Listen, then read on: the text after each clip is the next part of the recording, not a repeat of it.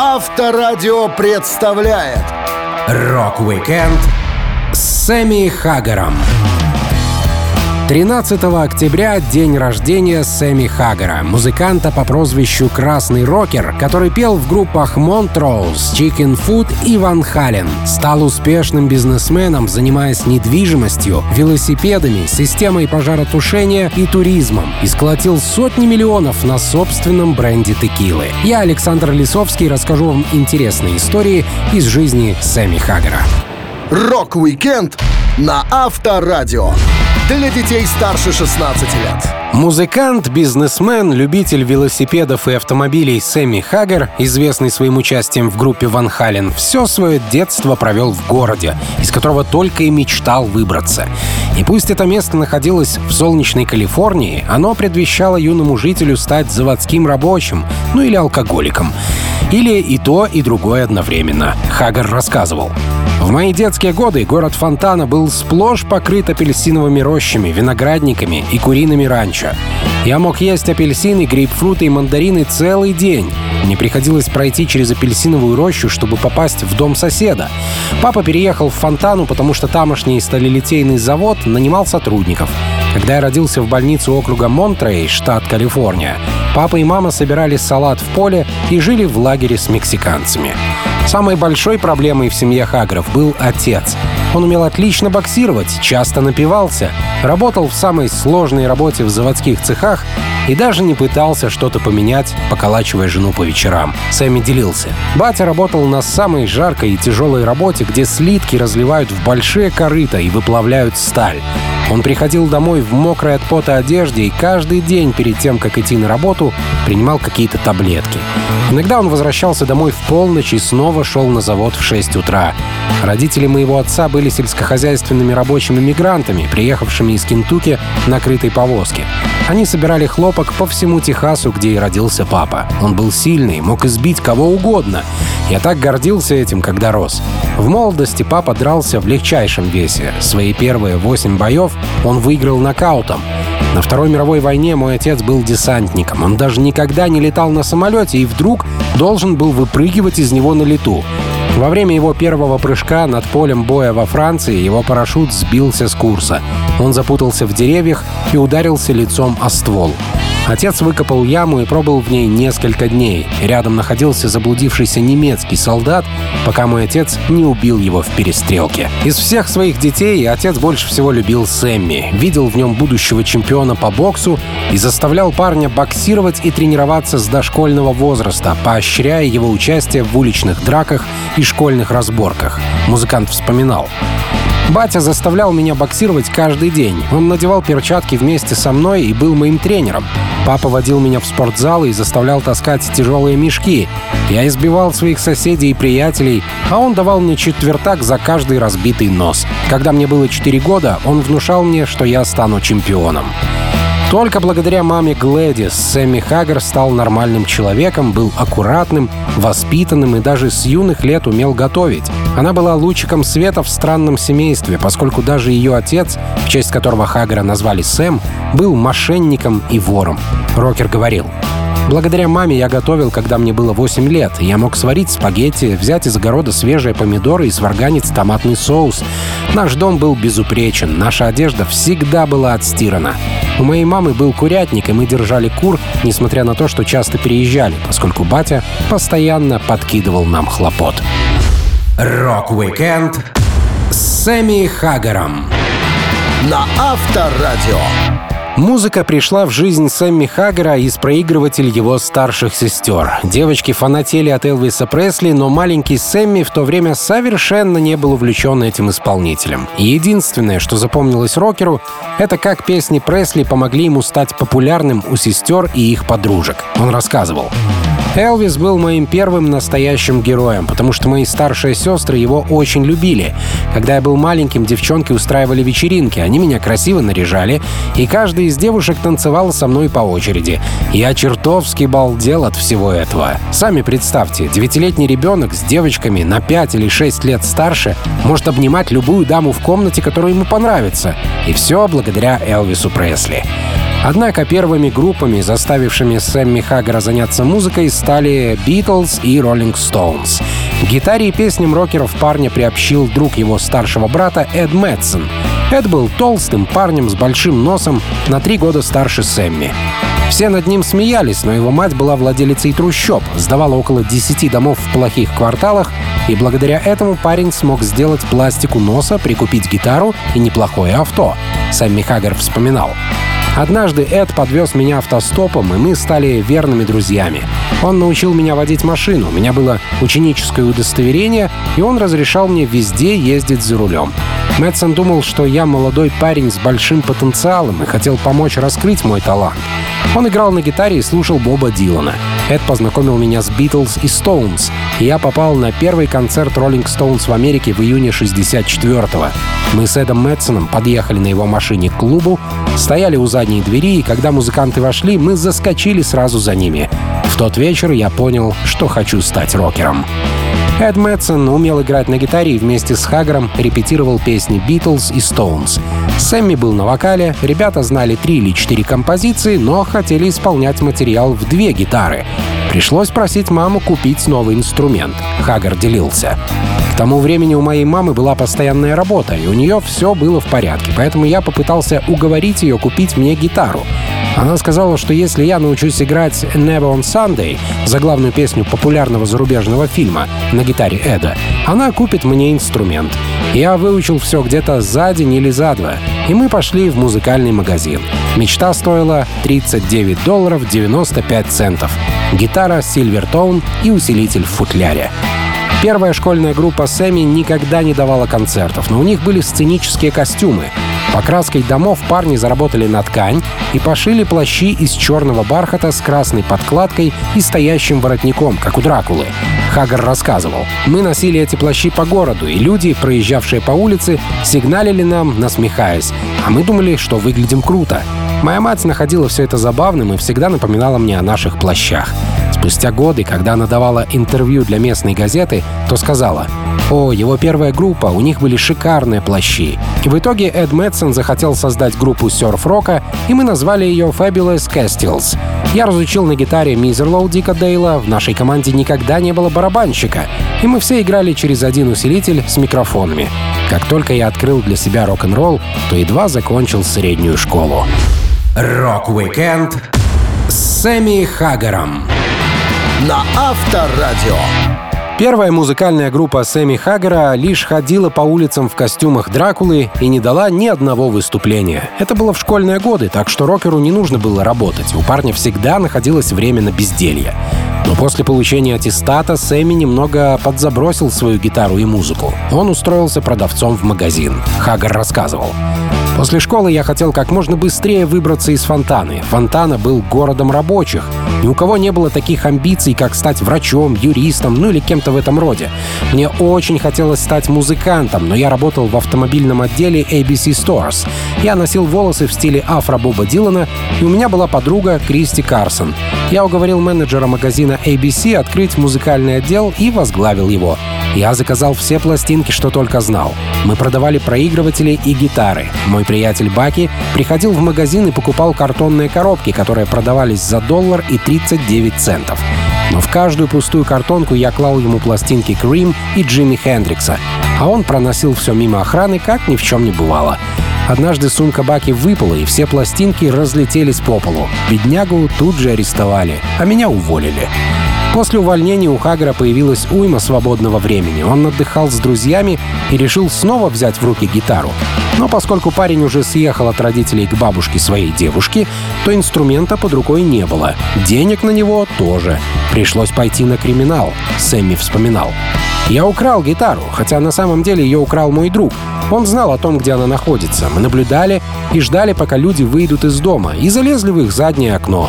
Мой друг сделал это, потому что верил, что я стану рок-звездой. Это был один из моих друзей-наркоманов, Том Томека, у которого была работа в литейке. Он подписал мой кредит на покупку усилителя Fender Bassman, потому что именно его использовал Эрик Клэптон, чтобы получить большой, насыщенный звук. Я поставил перед собой цель стать Эриком Клэптоном. В сентябре того же года я пошел посмотреть игру Cream в клубе Whiskey Go Go на Sunset Strip. И мне показалось, что Эрик глядел прямо на меня. Спустя месяц после концерта Cream Хаггар пошел в клуб на местную группу, о которой слышал хорошие отзывы. Их солист играл на гитаре и пел одновременно, но ему это не нравилось, поэтому команда искала себе вокалиста. Сэмми рассказывал. Гитарист группы, которого звали Джесси Ламос, взглянул на меня и сказал, «Ты умеешь петь?» Вот так я стал новым вокалистом Mobile Home Blues Band. Мы с Джесси были во многом противоположностями. Он был толстый, засаленный на вид мексиканский неряха, который даже не завязывал шнурки на ботинках, но умел играть по-настоящему круто, в то время как я выглядел стильно, но у меня не было опыта и мастерства. Мы отыграли всего 10 концертов или около того, но репетировали, казалось, целую вечность.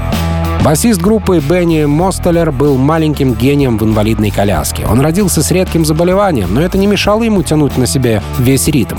Барабанщиком стал 14-летний Дэвид Лаузер, у которого еще даже не было своей ударной установки. Даже 40 лет спустя он все еще оставался барабанщиком Сэмми Хаггера, а ритм-гитарист Mobile Home Blues Band был психически неуравновешен. Его так сильно трясло, что парню всегда приходилось играть за усилителем. Тем не менее, музыканты были дружны и отлично проводили время. Рок-викенд с Сэмми Хаггером на Авторадио. Первой известной группой Сэмми Хаггера стала команда Ронни Монтроуза, которая по принципу другой его известной команды Van Halen называлась фамилией основателя — Montrose. До встречи с Ронни в 1973 году Сэмми выступал с командой Justice Brothers, но это считалось как приработок, никаких серьезных перспектив. Они с парнями из команды пошли посмотреть концерт Tower of Power и Эдгара Уинтера. Музыкант рассказывал. На том шоу выступал Ронни. Я не знал, кто такой Ронни Монтроуз, хотя он уже записывался с Ван Моррисоном, но я видел этого чувака по телевизору и узнал его движение. У него была такая фишка. Он присаживался на корточки со своей гитарой Les Paul и крутился по кругу, опираясь на одну ногу. Он умел бегать, кувыркаться и не запутываться в шнуре. Я был впечатлен. На следующий день я начал приставать к ребятам из группы, говоря им, что именно такой гитарист у нас должен быть. Общий знакомый рассказал Сэмми Хаггару, кто такой Ронни Монтроуз и где его можно найти. Мало того, Хаггар попал на последнее выступление Ронни с Эдгаром Винтером. Монтроуз ушел в сольное творчество и повсюду искал себе в группу вокалиста.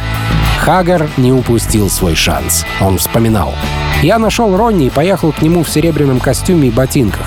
Я принес четыре написанные мной песни, которые не попали бы в альбом Justice Brothers. Исполнил ему Bad Motor Scooter, Make It Last, I Don't Want It и One Thing On My Mind. Он сыграл мне риф из Rock the Nation, это единственный трек, что у него тогда был. В тот день мы вместе написали песню. Я думал, что он богат, мне казалось, что он играет в самой популярной группе в мире. Все, что я знал, это то, что он только что получил гонорар 8 тысяч долларов. В моих глазах целое состояние.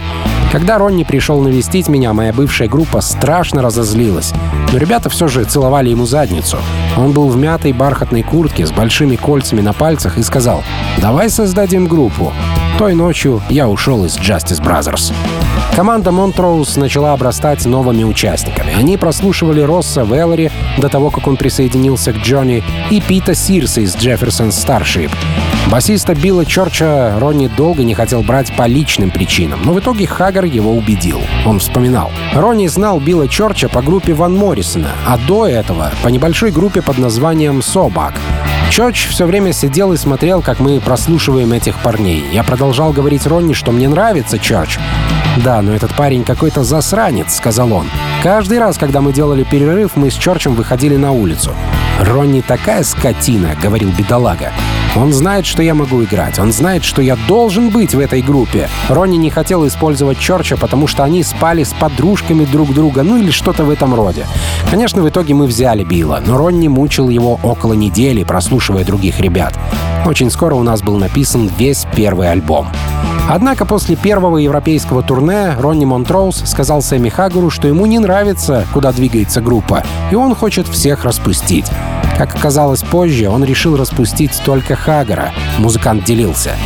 Из тура я вернулся домой без гроша в кармане. Моя жена была в бешенстве, но почти сразу же по почте пришел чек на гонорар за публикацию первого альбома Montrose на сумму 5100 долларов. И что я сделал, будучи без работы? Я пошел и купил Porsche за 5000. Рок-викенд с Сэмми Хагером на Авторадио. Первое увольнение Сэмми Хаггара из успешной группы Montrose ни капельки не подкосило музыканта. Он писал отличные песни и забрал с собой несколько наработок, которые команда не успела внести в свой репертуар. Мало того, некоторые коллеги по Montrose ушли вместе с Хаггаром, так что одиноко ему точно не было. Он получил опыт и нужное знакомство, поэтому был готов к сольному творчеству. Как раз в период сольных записей в конце 70-х Сэмми получил свое прозвище Red Rocker — «Красный рокер». Он рассказывал, «Когда мы работали над моим вторым альбомом, я написал песню Red.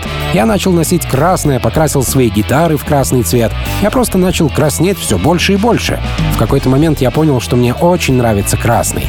Откуда-то до меня дошло, что красный цвет — это мой цвет.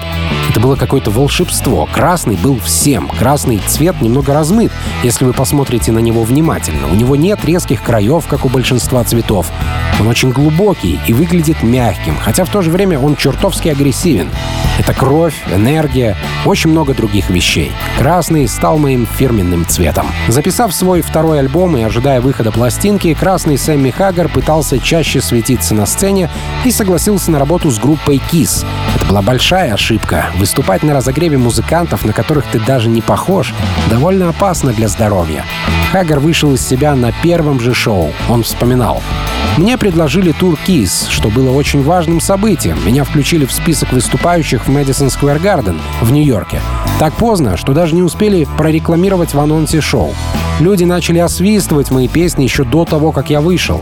Я выглянул и увидел, что все вокруг одеты в мерч группы Kiss. Они были накрашены как демон. Люди освистывали меня и сбивали с толку. Я сказал, «Эй, какого черта вы тут творите? Вы еще даже не слышали музыку!» Красный рокер пытался привлечь внимание аудитории своими лучшими треками, даже исполнил Bad Motor Scooter, которая по сути принадлежала его бывшей команде Montrose, но ничего не сработало. Толпа была недовольна. Хаггар переживал. Я мог слышать разговоры между песнями. «Пошел ты! Да пошел ты! Иди в жопу!» Затем я запел «Catch the Wind» песню Донована. А в середине трека они заглушили меня улюлюканьем и начали швырять дерьмо на сцену. Я остановился и говорю, я так рад, что могу общаться с такой особенной аудиторией. А народ просто взбесился, они вскочили со своих мест. Чуваки хотели меня убить. «Да пошли вы все», — сказал я, спустил штаны, показал им своего красного рокера и разбил на сцене свой грёбаный стратокастер 61 -го года на куски. Какой идиот, это была крутая гитара. Хаггар вернулся домой и вскоре после выхода альбома Red дал концерт за 1 доллар под названием Rising Star в Сиэтле. Это был промоушен радиостанции. Один журналист, освещая шоу, прозвал его в статье «красным рокером» Сэмми Хаггером. Музыкант получил свое новое прозвище. Он говорил, Ко мне подошел какой-то ребенок с газеты и попросил подписать ее. «Вы подпишите это, красный рокер?» — сказал он. Я был рад просто дать автограф. Несколько дней спустя я шел по улице в Техасе, и кто-то крикнул «Эй, это красный рокер!» И меня осенило. Вот оно, у меня есть свой стиль, свой слушатель и свое прозвище. Рок-викенд с Сэмми Хаггером на Авторадио. Сэмми Хаггар известен не только любителям музыки. В бизнес-кругах он тоже довольно популярная персона. Поскольку музыкант рос в бедной семье, его мама учила парня бережно относиться к деньгам, разумно тратить и по возможности приумножать свои доходы. Хаггар всего пару раз работал на кого-то, остальное время делал музыку или создавал свой бизнес. Он рассказывал о первом стартапе в недвижимости. «Я взял остатки крупного аванса и начал покупать дома в городе Фонтана. Я не думал, что проживу как рок-звезда долго, и никогда не хотел снова быть бедным. Моя мама внушила мне это. Нужно иметь что-то, на что можно опереться. Я начал строить многоквартирные дома. Мне помогал мой зять Джеймс, который был подрядчиком по электротехнике и получил лицензию. Да и мой племянник тоже стал электриком, а один из их друзей — сантехником. Я сделал их всех партнерами. Мы построили 9 многоквартирных домов. Я покупал старое здание, которое мы арендовали, когда я был маленьким. Это была моя первая предпринимательская попытка, и мы преуспели. Второй бизнес красного рокера стал последствием первого. При строительстве и ремонте домов застройщик должен был сдавать объект. Его проверяли разные инстанции, в том числе и служба пожарной безопасности. Благодаря такой проверке семейство Хагеров придумало прибыльное дельце, Сэмми вспоминал. Вскоре после того, как мы начали строить квартиры, к моему зятю пришли пожарные и сказали, что ему нужно поставить пожарный гидрант перед каждым жилым домом. Он сообщил, что его водопроводчик мог бы установить в здании более эффективные спринклеры примерно за ту же цену. Страховые компании согласились, потому что спринклеры тушат пожары еще до того, как туда успевают добраться пожарные. Но пожарную службу нужно было убедить. Мы устроили им демонстрацию, купили один из моих старых домов и зажгли огонь в мусорном баке. Мы ждали, пока соседи вызовут пожарную охрану, которая стояла припаркованная прямо на улице. И к тому времени, как поступило сообщение о пожаре, спринклеры все потушили. В доме даже еще было прохладно. Эта система действительно спасает жизни. Город дал нам немного денег. Вскоре у нас было 180 сотрудников, и мы управляли второй по величине компанией по производству спринклерных систем пожаротушения в Америке — Fire Chief Incorporated. Следующим, что сделал Сэмми Хаггар, было создание туристического агентства.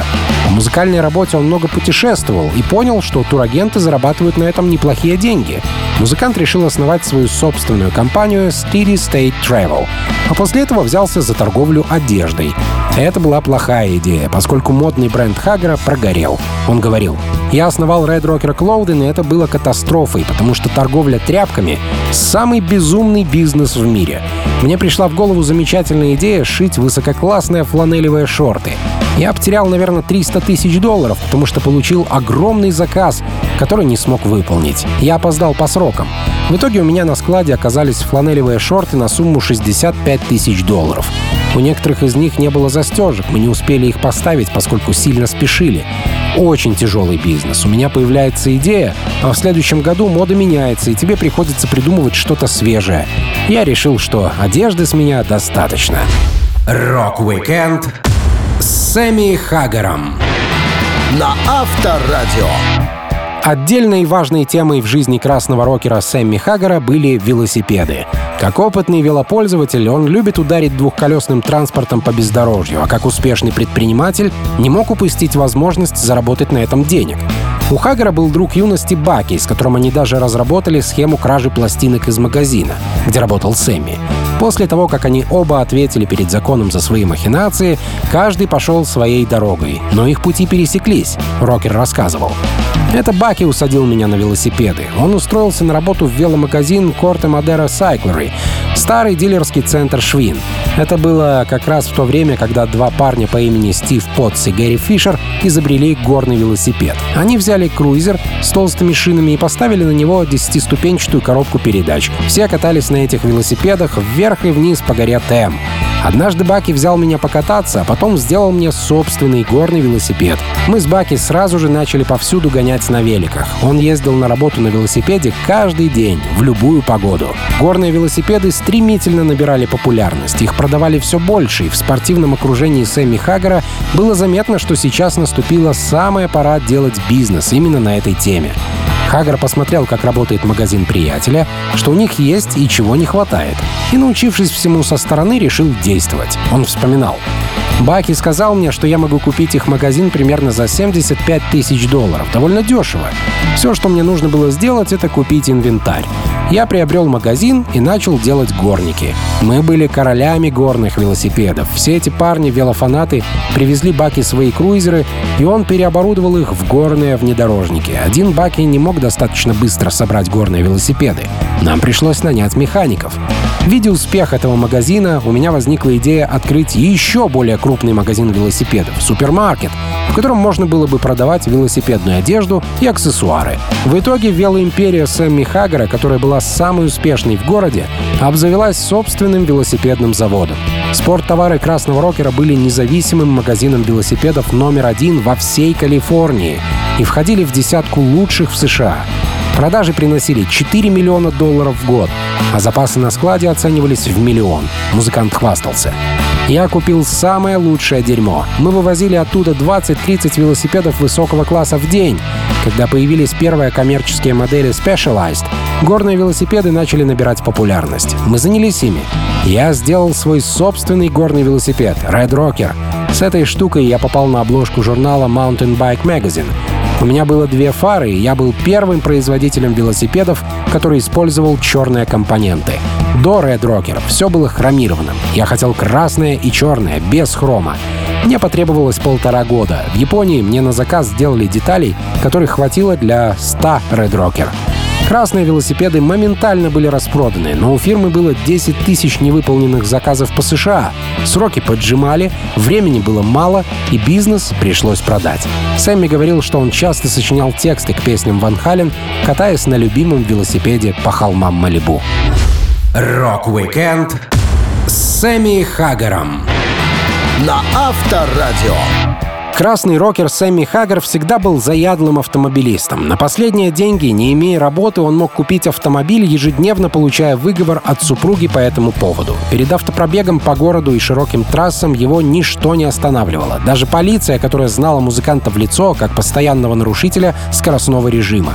Благодаря одному из выписанных штрафов родилась песня Хаггара «I Can't Drive 55», для которой был снят клип с личным автомобилем рокера. Он рассказывал. Видео к песне вывело все на новый уровень. Меня познакомили с режиссером Джилом Бэтменом, который снимал отличные автомобильные сцены. Это было похоже на съемки фильма. Бюджет в четверть миллиона долларов, 4 дня работы по 12 часов в разных местах по всей Южной Калифорнии. Мы арендовали крыло старой больницы в Лос-Анджелесе, построили тюрьму, поставили решетки и соорудили там здание суда, где сидел судья. В одном кадре мы использовали настоящих сотрудников калифорнийского дорожного патруля, где они повалили меня на капот машины. Мне пришлось выжать из своего Ferrari Boxer 512 все по максимуму. Мы отправились в пустыню неподалеку от Палмдейла, где я смог развить скорость в 275 км в час. Ребята выкопали ямы в земле и установили в них камеры. Песня «I Can Drive 55» изменила отношение Сэмми Хаггара с дорожным патрулем Калифорнии. На тот момент у музыканта было 36 штрафов. У него отбирали права три раза. Он платил 125 тысяч долларов в год за автострахование, потому что крутые машины стоили очень дорого. После выхода песни про скорость Хагара по меньшей мере 40 раз останавливали и отпускали. Он вспоминал. Однажды вечером я ехал на своем Феррари из Сан-Франциско в Малибу. Это было во время моего первого года с Ван Хален. Я гнал 240-250 км в час по шоссе 101. Когда я подъехал к Санта-Барбаре, перед радаром я решил сбавить скорость. Всю дорогу я смотрел в зеркало заднего вида и никого за собой не видел. Впереди блокпост, две машины калифорнийского дорожного патруля. Они тормозят меня, и в то же время приземляется вертолет, и подъезжают еще три машины.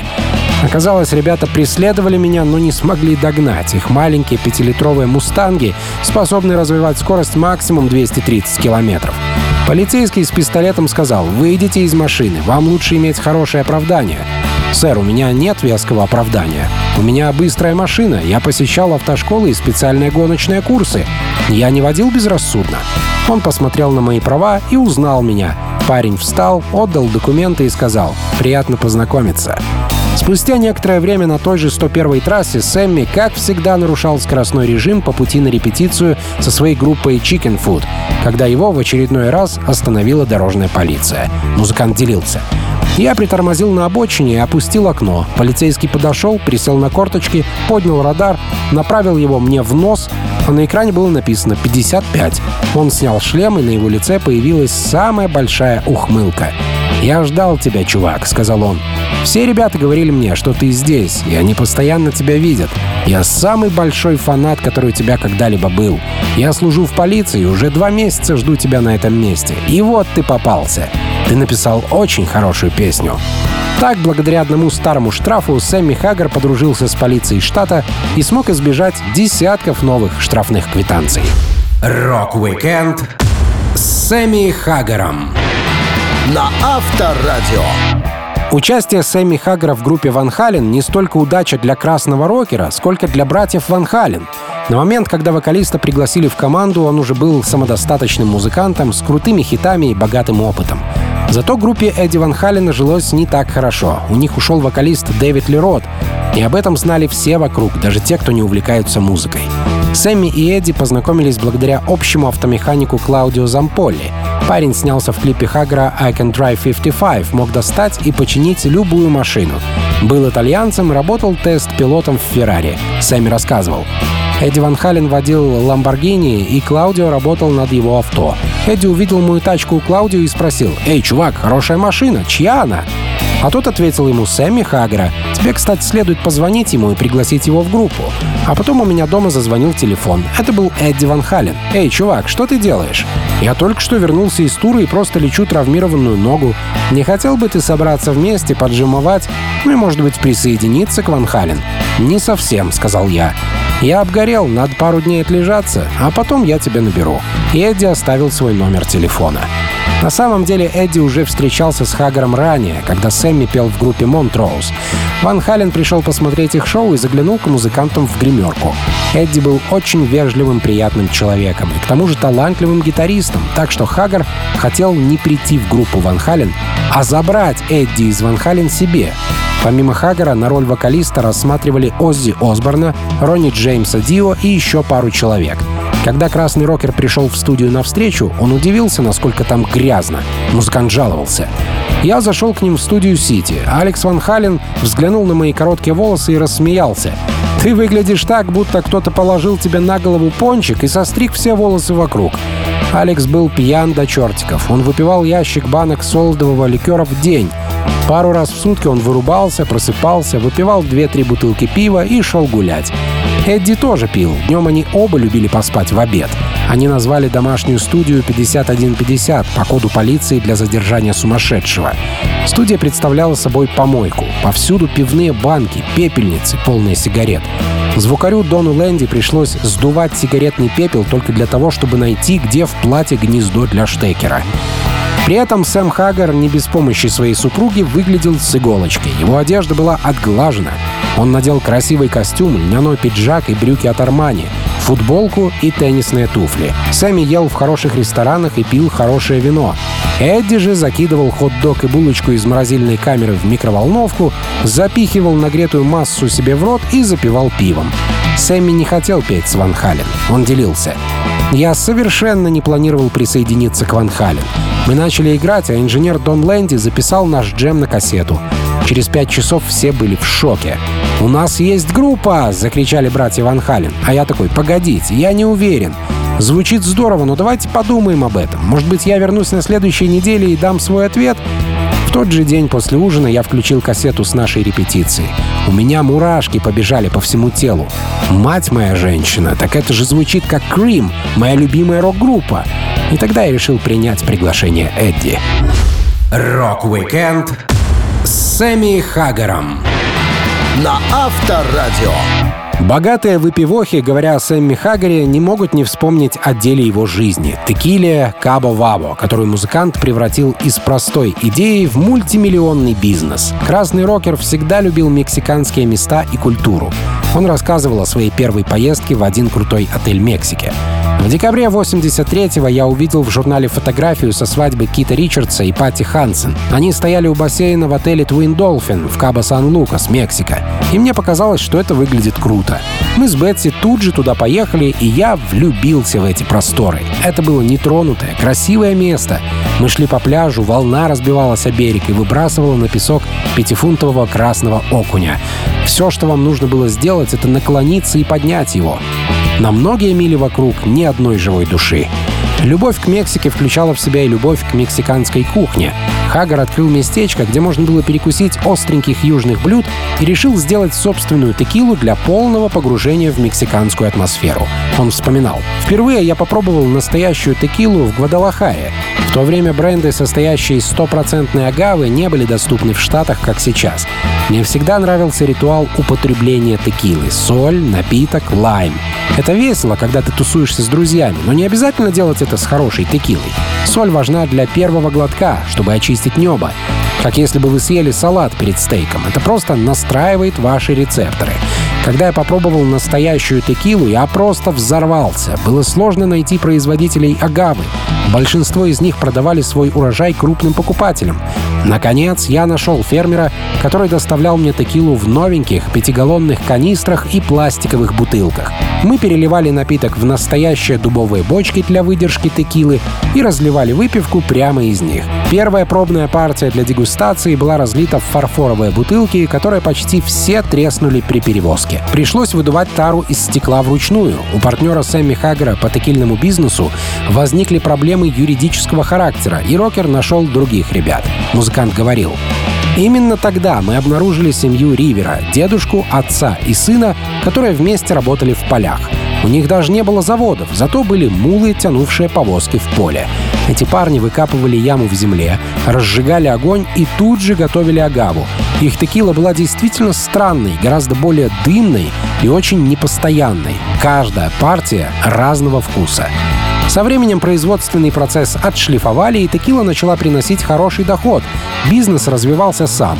А когда он стал довольно крупным, Хагру понадобился человек, который бы смог управлять его делами. В тот же момент фирма Sky Vodka обратилась к нему с предложением купить компанию за 70 миллионов долларов. Это была гигантская сумма, учитывая, что предыдущие компании хотели заплатить 10 миллионов. После долгих переговоров в 2007 году Красный Рокер продал 80% акций своей текилы за 80 миллионов. И при этом продолжал получать доход от напитка. Он делился. Бизнес по производству текилы платит мне за то, чтобы я продолжал заниматься музыкой. Я не получаю много денег от творчества, и это заставляет меня любить его еще больше. Это очень круто — убрать бизнес из своей музыки, потому что теперь все, что я делаю, исходит из моего сердца. Rock-weekend с Сэмми Хагером на Авторадио.